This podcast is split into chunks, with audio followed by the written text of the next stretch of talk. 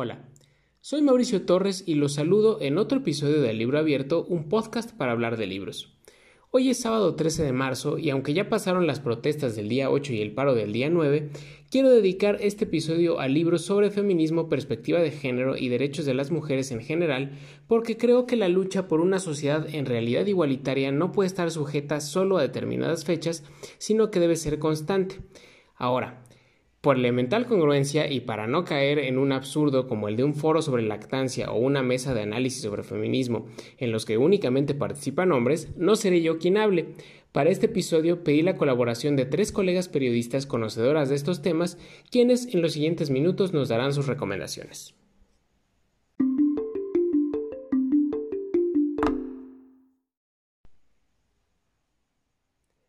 Abro el segmento con Daniela Salazar, periodista del portal Animal MX y quien estuvo en la cobertura del pasado 8M. Estas son sus recomendaciones.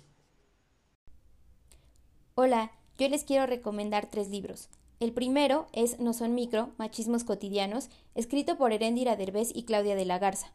En él las autoras exponen de forma muy breve 98 situaciones violentas que a veces pasan inadvertidas y a las que las mujeres estamos expuestas todos los días. Explican, por ejemplo, conceptos como la mujer de tal, que es cuando a una mujer solo se le reconoce por su vínculo afectivo con un hombre, como cuando un comentarista deportivo llamó a Shakira la esposa de Piqué después del show del medio tiempo. El siguiente libro es Idiotizadas, de Moderna de Pueblo. Este libro es una deconstrucción súper cómica de los cuentos de hadas. Podrías terminarlo en un solo día y te aseguro que te hará sonreír más de una vez. Moderna de Pueblo ha crecido escuchando frases como eso no es propio de una señorita o el día de tu boda será el más feliz de tu vida. Pero después de mudarse a la ciudad y conocer a Zorricienta, Gordinieves y la Sirenita Pescada, se va dando cuenta de que las cosas no son así y empieza un largo camino para desaprender todo lo que nunca debieron enseñarle. El último libro es un clásico que nunca pasa de moda y que ha marcado la vida de muchas mujeres es una habitación propia de Virginia Woolf. Apenas puedo creer lo adelantada que Virginia Woolf estaba a su época. Si no me crees, mira esta cita. Supongan, por ejemplo, que los hombres solo figuran en la literatura como amantes de las mujeres, y nunca como amigos de los hombres, soldados, pensadores, soñadores. La literatura se empobrecería de un modo increíble, como ya ha sido empobrecida incalculablemente por las puertas cerradas a las mujeres.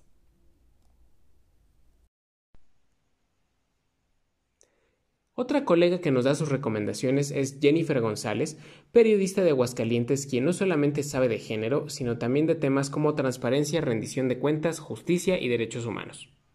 Hola, soy Jennifer González y estas son mis recomendaciones de libros con enfoque de género o feministas o desde el feminismo. El primero es La guerra no tiene rostro de mujer de la periodista bielorrusa Svetlana Alexievich. Eh, es publicado en 1985 y en él eh, Alexievich recupera los testimonios de las mujeres soviéticas que participaron en la Segunda Guerra Mundial. A través de los testimonios y los recuerdos de francotiradoras, cocineras, lavanderas, médicas, enfermeras, soldadas, etc., se resignifica la experiencia de la Segunda Guerra Mundial que ha quedado registrada pues desde la narrativa masculina, ¿no? Desde la visión eh, sobre todo masculina. El segundo libro es Día de Visita, es publicado en 2012 por el periodista peruano Marco Avilés y cuenta las historias de las mujeres reclusas en el penal de Santa Mónica. En clave de periodismo narrativo, Avilés eh, devela o retrata más bien cómo la mayoría de las internas terminaron ahí por culpa de un hombre, de la pobreza y de un sistema social y de justicia que tiende a castigar a las mujeres con más severidad para luego abandonarlas, ¿no? Eh, y esto incluye a sus familias, pues. Y eh, la tercera recomendación es 3 por 1 Son tres textos de Chimamanda Ngozi Adichie, una escritora nigeriana feminista, el primer ensayo, Todos deberíamos ser feministas, habla sobre pues, lo que es el feminismo y lo que significa ser feminista para ella en el siglo XXI. El segundo es El peligro de la historia única, donde habla del, del riesgo o de lo que implican los estereotipos, sobre todo de raza y de género, en el imaginario colectivo global, pues, ¿no? Cómo cómo leemos el mundo, vemos el mundo y percibimos el mundo de pronto a, través de estereotipos que nos son impuestos por, por, hegemonías en la literatura, en los medios, en la política.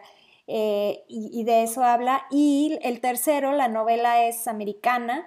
Eh, y en esa novela uno puede ver la perspectiva de la que, desde la que habla en esos primeros dos ensayos a través de la historia de Ifemelu, la protagonista, que es una joven nigeriana que emigra a Estados Unidos para estudiar la universidad y regresa a su país después de haber absorbido muchos de los aspectos que eh, le gustaban y le atraían, pero también algunos de los que siempre criticó en la cultura norteamericana y se cuestiona ahora su, su propia identidad, ¿no? Ya puesta frente a ese contexto en el que ella creció pasados los años y la evolución y todo, pues empieza a cuestionarse su propia identidad como mujer nigeriana, ¿no? Y, pues bueno, esa es mi, mi recomendación. Espero que les gusten estos libros y muchas gracias por la invitación.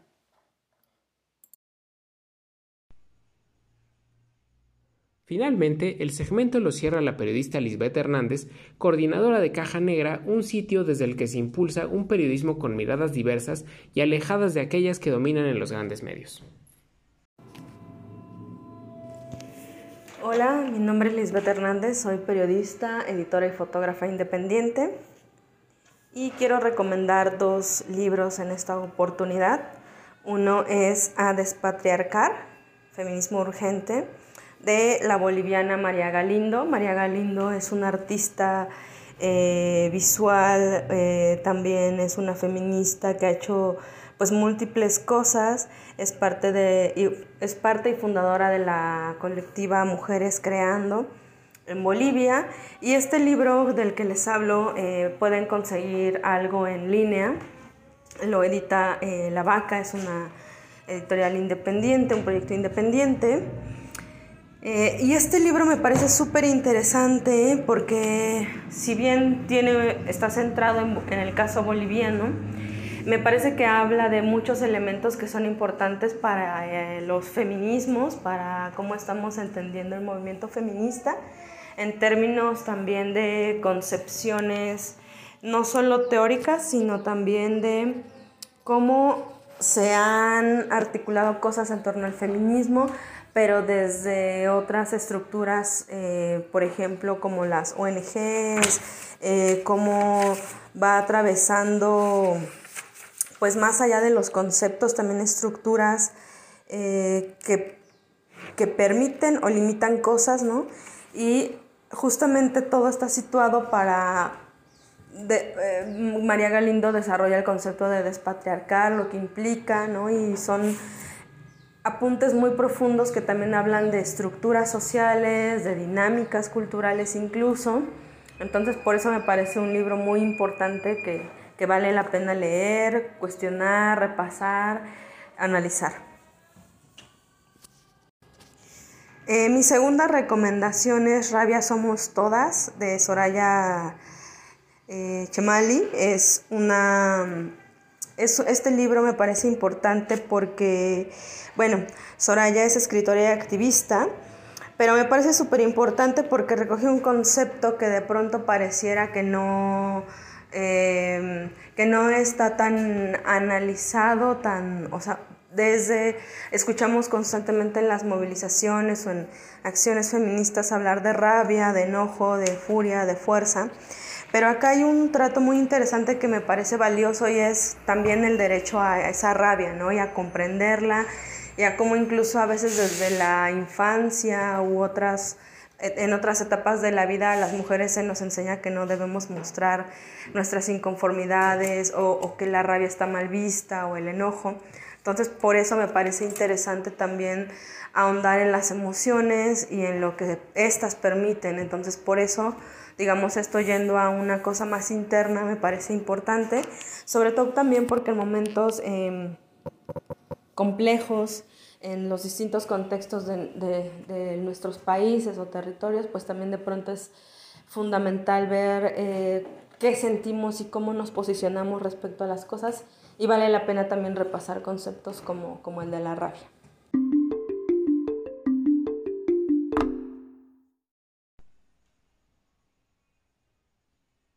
Y bueno, estas son las recomendaciones de las periodistas Daniela Salazar, Jennifer González y Lisbeth Hernández, a quienes agradezco de todo corazón haber querido colaborar en este episodio. Una habitación propia, La guerra no tiene rostro de mujer y Rabia somos todas son algunos de los títulos que nos invitan a leer.